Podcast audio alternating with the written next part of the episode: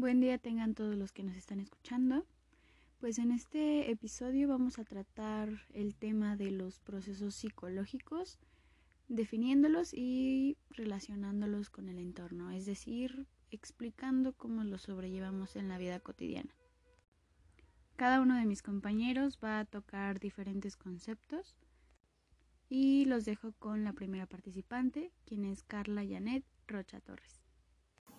Bien, ahora nos enfocaremos en lo que es la percepción y el aprendizaje. La percepción es el proceso que nos permite conocer el mundo que nos rodea. Es el proceso cerebral que se encarga de dar forma y sentido a los diferentes estímulos que llegan a nuestra mente a través de los sentidos. La percepción es la base del aprendizaje. Primero construimos una realidad en nuestra, en nuestra mente, que es la percepción, y después creamos un contenido, que es el aprendizaje. Por lo tanto, percepción y aprendizaje están íntimamente unidos.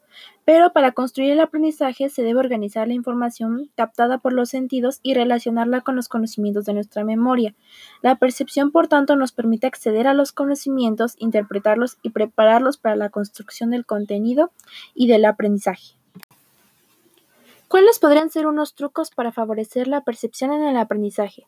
Pues podría ser emplear semejanzas para conseguir que relacionen conceptos, destacar aquellos conceptos que consideres importantes, ya que si son mostrados de manera singular, centrarán su atención en los mismos, considerar los conocimientos previos y comprender que cada uno está creando su propia realidad y construyendo su aprendizaje, ya que esto es un proceso único y personal. En nuestra vida cotidiana, la percepción es un importante elemento para el análisis de psicología para los seres humanos, ya que, como se dijo antes, cada individuo realiza un proceso perceptivo único y diferente al de los demás. De acuerdo a los sentidos de la vista, el olfato, el tacto, el gusto y el oído, cada persona percibe la información cuando ya ha hecho un proceso de asimilación y visión. Por tanto, dependiendo de dónde veas las cosas, la percepción de la realidad puede ser muy distinta. Y aquí es donde ponemos en práctica valores como la empatía, ya que nos mantienen en una posición más comprensible e incluso para poder ayudar a los demás. Gracias, Carla. Ahora vamos con lenguaje. El ser humano es un ser social, por eso el lenguaje es el proceso que nos permite comunicarnos con los demás. En el caso de los humanos, esta comunicación se realiza a través de complejos códigos de símbolos, uno o más idiomas. La complejidad del lenguaje nos permite describir con precisión casi todo en el pasado, presente o futuro.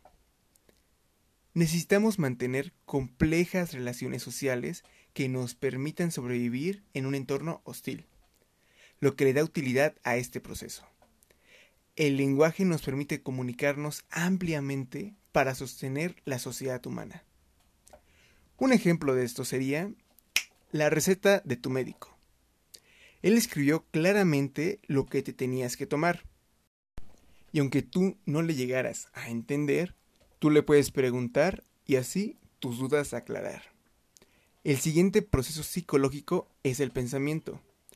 El pensamiento en sí mismo forma un proceso muy complejo que se define en psicología como el proceso responsable de transformar la información para organizarla y darle significado. El razonamiento es un proceso rápido, pero algo impreciso, que nos permite tomar acciones efectivas en el medio. La función del pensamiento hoy en día sigue siendo un tema controvertido. Parte de la razón es la confusión en torno a la terminología.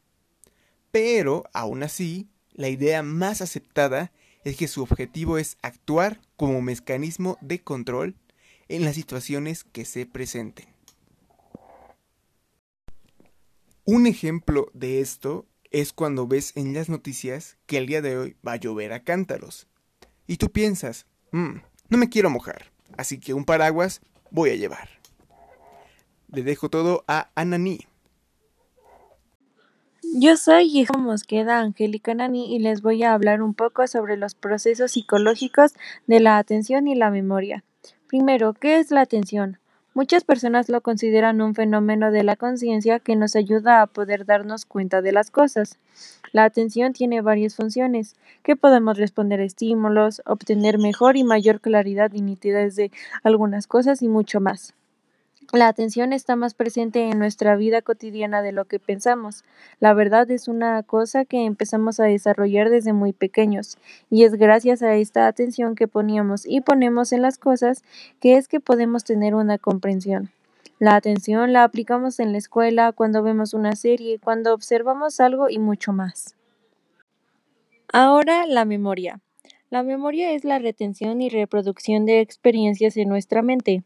Esta nos ayuda a poder recordar cosas y es para mí uno de los procesos psicológicos más importantes, ya que gracias a esta podemos aprender, ya sea una actividad o habilidad, o también nos ayuda a no cometer errores pasados. Si bien existen varios tipos de memoria, pero todos tienen el mismo objetivo, que es poder almacenar cosas para que después las podamos recordar. Gracias, Anani. Bueno, ahora yo voy a tocar el tema de las emociones. Sabemos que estas son reacciones químicas, reacciones orgánicas, que pues experimentamos cuando respondemos a ciertos estímulos externos.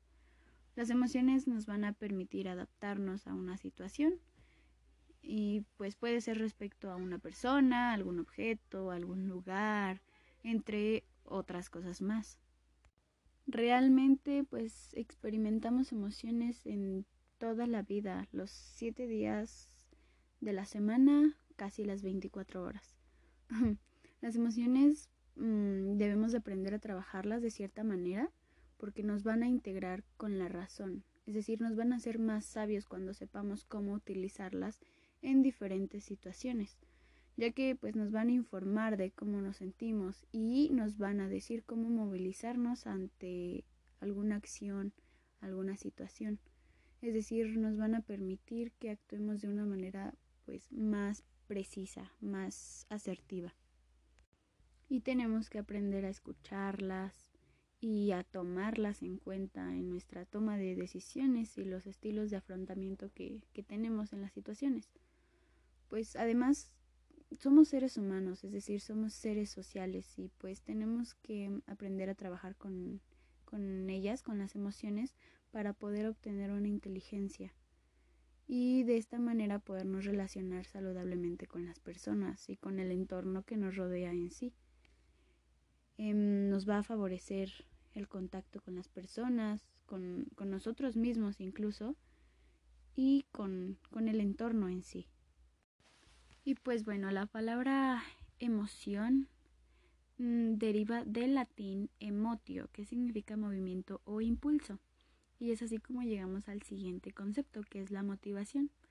La motivación es tener este impulso precisamente, es, es algo que implica el que nos dirijamos hacia mm, ciertas metas o, o fines determinados. O sea, son los impulsos que nos mueven a nosotros como personas a realizar determinadas acciones y no solo a realizarlas, sino persistir en ellas para que las podamos terminar, las podamos realizar de manera satisfactoria.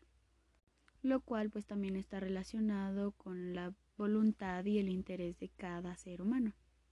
Existen diferentes tipos de motivaciones y por tanto pues cada una va a actuar en el en el campo que nos estemos desarrollando como seres humanos.